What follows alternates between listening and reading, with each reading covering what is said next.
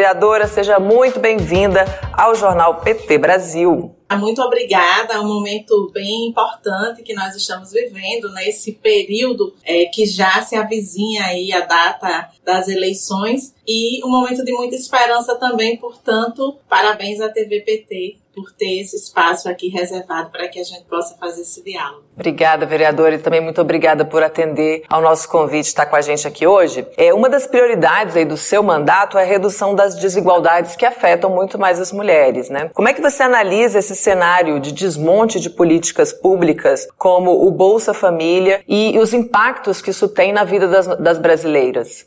Olha, é, nós temos andado nas comunidades ontem mesmo eu estava aqui em Mãe Luísa, que é uma comunidade periférica no morro, e as mulheres presentes na reunião já falavam dessa, é, desse aumento da sua vulnerabilidade, né? Que já vinha numa crescente é, e na pandemia isso piorou. A gente tem aí esse fenômeno, esse fenômeno que é a feminilização né, da pobreza e da fome. A maioria mulheres estão ou fora do de trabalho ou mais vulneráveis, então diaristas que perderam é, de trabalho, empregadas domésticas que é registrada com muita luta e daqui a pouco já não tinham mais. Então você está vivendo aí uma muito tênue entre, entre conseguir um espaço e retroagir. Então, para nós, é, que fazemos um mandato popular, dados, a gente tem estado muito ali as experiências de economia solidária, é, inclusive porque a gente tem pensado né, a partir desse projeto de sociedade mesmo. Aqui, Amanda, a gente apresentou a lei municipal que cria a política de agricultura urbana.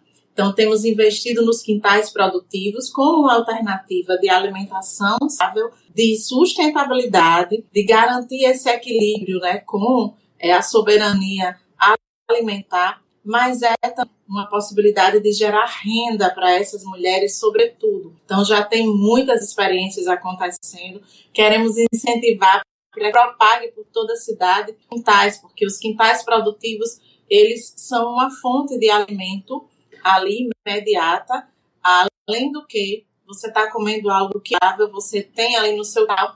Muitas mulheres né, do, da nossa rede conseguem vender é, no centro administrativo, por exemplo, já conseguem partilhar entre os grupos, já conseguem fazer trocas e a gente precisa cada vez mais não só é, identificar que nós estamos vivendo esse momento de crise, mas sobretudo esperançar com muitas ações. Eu acho que a gente tem condições reais de fazer a diferença. É isso que a gente vem fazendo aqui a partir da nossa cidade, né? Uma vez que as mulheres negras, sobretudo, têm sido aí é, as mais impactadas por essa crise né, que nós estamos vivendo. Uma crise, na verdade, anunciada, uma crise é, organizada, que vamos dizer, é, para que toda a sociedade saiba que essa crise aí, ela, ela tem um financiamento, né, um financiamento de genocídio. Então, quando você tem possibilidade de pensar é, políticas de inclusão e você não faz, então você tem isso aí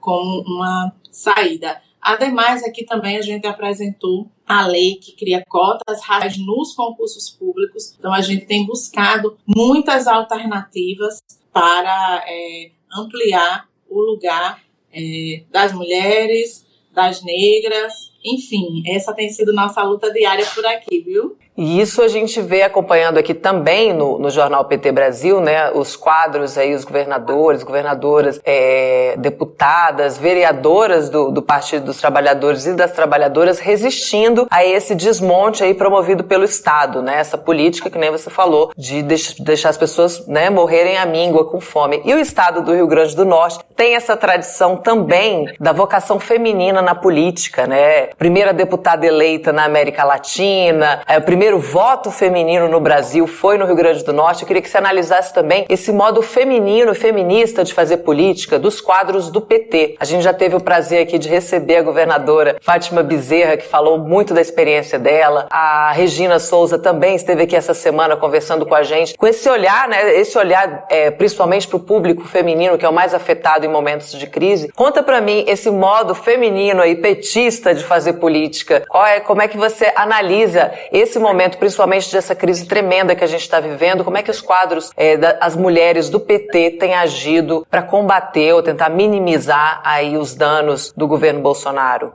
Muito importante essa questão, porque segundo inclusive os dados da ONU, as mulheres andaram 20 anos para trás nos últimos tempos. Então, isso é muito preocupante, é um dado muito forte. É, e as nossas governadoras, né? Nossa governadora foi a única eleita no país, mas que bom que a gente tem também hoje a nossa querida Regina assumindo esse posto, que é uma mulher com a com a origem da nossa governadora Fátima. Você colocou muito bem, o Rio Grande do Norte tem essa trajetória né, de participação feminina e feminista das mulheres. Tem uma luta histórica, né? Tem Celina Guimarães, Nízia Flosta. Se você recupera o histórico, você tem muitas mulheres ocupando vários lugares. Aqui mesmo, é, no nosso projeto de adesão, Elas por Elas, a gente identificou mulheres no esporte, né, mulheres é, que atuam nas libras, é, trazendo a outro lugar né? A gente trouxe as mulheres negras, a gente trouxe as LGBTQIA+, então a gente tem apostado em falar nessa diversidade de mulheres que nós temos. E a governadora Fátima conseguiu, né? Ela, foi, ela deve ter falado aqui, porque o governo dela se diferencia, ela chega no estado do Rio Grande do Norte com um bilhão de atrasados para é, colocar em dia né, salários de, de professores, de servidores, isso é um grande caos e ela consegue sair desse lugar de quem tem um bi de atrasado para o lugar daquela governadora que marca pela proteção à vida das mulheres, dos servidores, que traz a Patrulha Maria da Penha, que traz o botão do pânico, que traz proteção com políticas de empregabilidade para a vida das mulheres. Então, ela tem muito apostado esse diálogo que nós temos feito aqui em Natal tem ecoado no Estado, o debate dos quintais produtivos, por exemplo. Mas a gente aqui conseguiu aprovar em Natal o programa Transcidadania, né? Então é algo muito importante. A gente não só já tem a lei, como a gente já tem as primeiras iniciativas de qualificação para as pessoas trans, né? Então a gente sabe a importância que é alguém que tem expectativa de vida de apenas 35 anos de idade. Se nós estamos falando de dados da fome no país, de dados é, de vulnerabilidade, é, você imagina aí como fica a vida das mulheres trans. Então, não podemos abrir mão de forma alguma. Então, esse Estado que é precursor né, na participação das mulheres tem a obrigação de trazer, de enfrentar o feminicídio, mas também de, de enfrentar o transfeminicídio. Tenho participado numa parceria com o Levante Feminista. Quero aqui citar Analba, que roda o país inteiro falando da importância de a gente enfrentar o feminicídio. E, e nesse Levante pela Vida das Mulheres, nós apresentamos um programa aqui em Natal com mais de 35 ações é, de enfrentamento ao feminicídio. Então, nós temos realizado um mandato ancorado né, na vida das mulheres. É, eu, como uma mulher negra e como a Câmara nunca teve antes uma mulher que se afirmava, trazendo sua identidade, mas não só a sua identidade, eu não só afirmo que eu sou uma mulher negra, mas nós temos que realizar um mandato antirracista todos os dias. É sobre isso né, nossa missão. Quando a gente traz as vozes das periferias, das comunidades, quando a gente afirma que nossas vozes estão juntas, é porque elas estão juntas mesmo. É porque nós temos que juntar todas as mulheres que não foram ouvidas, é porque nós temos que apresentar, por exemplo, que os, a comunicação, a publicidade do município de Natal tem, assim, cotas para é, pessoas com deficiência. A gente precisa dar visibilidade às mulheres artistas com deficiência e nós temos feito esse debate. E todo dia a gente tem que pensar nas mulheres que estão invisíveis, porque muitas, é, apesar né, dos dados apontarem que nós somos a mais, mas nós temos sofrido muito esse impacto. Antes da pandemia, 33% das mulheres negras estavam abaixo da linha da pobreza. Em 2021, mesmo com o auxílio, essa taxa está mais alta, né, está em 38%, e nós não podemos ignorar esses dados. Esses dados é, refletem a dor né, que é ser uma mulher negra nesse país. Infelizmente, é a cor da dor, e nós não vamos é, aceitar a continuidade dessa dor pela nossa cor. Nós vamos inverter né, essa realidade. Por isso que é tão importante que a gente ocupe esses espaços. É também sobre representatividade, que a despeito de toda a história de luta né, no Rio Grande do Norte, é a primeira vez que a gente é senadora de origem popular, foi a primeira vez no Rio Grande do Norte que a gente teve uma mulher negra e uma negra vai puxando a outra, e é assim que a gente quer abrir caminhos para que exista também na Assembleia, que exista também né, na Câmara Federal. É isso. Falando nisso, você também é pré-candidata a deputada estadual.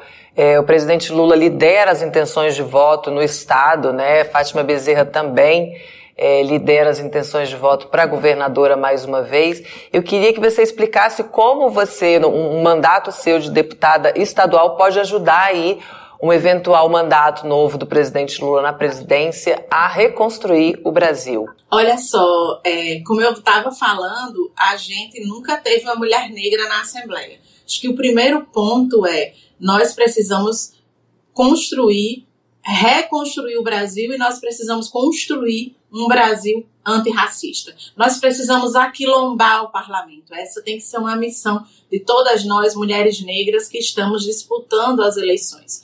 A segunda coisa é que, quando a gente faz um mandato na Câmara Municipal de Natal, informando que a gente não vai deixar ninguém para trás e que nossas vozes estão juntas, a gente pode fazer também isso ecoar nos quatro cantos do estado do Rio Grande do Norte. Veja, se nossa governadora Fátima, com todas as dificuldades encontradas, fez o melhor governo da história do Rio Grande do Norte, deu uma lição, deu aula mesmo, a professora deu aula aqui no Rio Grande do Norte mas ela fez isso ainda com uma bancada petista muito pequena. Né? Nós ainda temos, temos dois valorosos companheiros, é importante a atuação, mas nós queremos ampliar essa bancada. Então, eu me coloco aqui na bancada da ampliação, trazendo pautas importantes nesse período de desconstrução do país. Nossas principais pautas, que são estruturantes, né, como empregabilidade, trazer as mulheres para um lugar central, afinal de contas, somos a maioria desse país trazer políticas de geração de renda, trazer a juventude também para a ordem do dia. Eu estive na Secretaria Nacional de Juventude quando Severine era secretária no governo Dilma, fui a chefe de gabinete da Secretaria Nacional de Juventude, tive a oportunidade de participar da construção do Juventude Viva, do Estatuto da Juventude, tive a oportunidade de participar né, da transição do, proje do Projovem Urbano para o MEC e hoje, com todas essas políticas é, retiradas da ordem do dia, nós temos aí, com esse acúmulo, com essa trajetória, a possibilidade de ajudar o nosso presidente Lula, mas, sobretudo, de fazer aqui no Rio Grande do Norte um segundo governo da professora Fátima ainda melhor e mais amplo. Quando é, nós temos uma ação aqui em Natal chamada Pé nas Comunidades, que a gente tem ouvido a população, que nossas principais oposições têm saído desse lugar, por que não o pé nas cidades? Então, nós já estamos né, pensando em como integrar as cidades, em como trazer os territórios de volta é, para terem vida, para ter investimento nos territórios. A política territorial no nosso país foi desmobilizada, mas as cidades e as regiões precisam recuperar a sua autoestima, precisam recuperar a possibilidade de crescimento e desenvolvimento. Vídeo que nós estamos vendo aqui, aqui no nosso entorno, São Gonçalo do Amarante, uma cidade na região metropolitana, né, o nosso prefeito Heraldo, que assume, né, já trazendo um, um viés popular na sua administração, atualizando o piso salarial dos professores, abrindo o canal de diálogo com todos os servidores da cidade, pensando no desenvolvimento econômico. Dessas experiências, nós queremos fazer com que o governo da professora Fátima dê um salto nas entregas. Fez um governo bonito, integrou em Alberto Maranhão, aí numa parceria entre as várias secretarias, Governo Cidadão com Fernando Mineiro, a Secretaria de Cultura com Crispiniano Neto, a gente poderia citar aqui assistência social com a professora Ides, mas o nosso governo trabalhou de forma integrada. Pinacoteca, biblioteca, mas agora quer mais, quer entregar institutos estaduais de educação e eu quero fazer parte desse time, porque eu não sou eu, eu falo por um coletivo. Nós, quando falamos nossas vozes juntas, pelo RN, é porque nós estamos trazendo para o RN essa luz das comunidades, das periferias e, por que não dizer, das cidades. As cidades estão juntas nessa caminhada e nós queremos fazer um Rio Grande do Norte ainda melhor. Olha que maravilha. Aqui o, o, César, o Alberto Quirone diz quilombo no Congresso e nas assembleias. O Silvio Tame diz viva o Rio Grande do Norte, viva o Nordeste. Belo Horizonte saúda essa gente, saúda a região. Luciano Lima Cunha diz legitimidade, representatividade, potencial de trabalho já conhecido pelo povo. São algumas das qualidades dessa mulher. Forte candidata a deputada estadual. Ela é nossa voz, assim, nossas vozes juntas pelo Rio Grande do Norte. Vereadora, muito obrigada pela sua participação. Desejo aí uma ótima pré-campanha, uma ótima campanha a partir dali do dia 16. Conta sempre com esse espaço aqui do Jornal PT Brasil. Muita gratidão por essa oportunidade de dialogar um pouco mais com o nosso povo e dizer que nós vamos sim aquilombar o parlamento hoje e sempre. E gratidão à TV PT por acreditar nesse espaço, nessa possibilidade. A gente que agradece.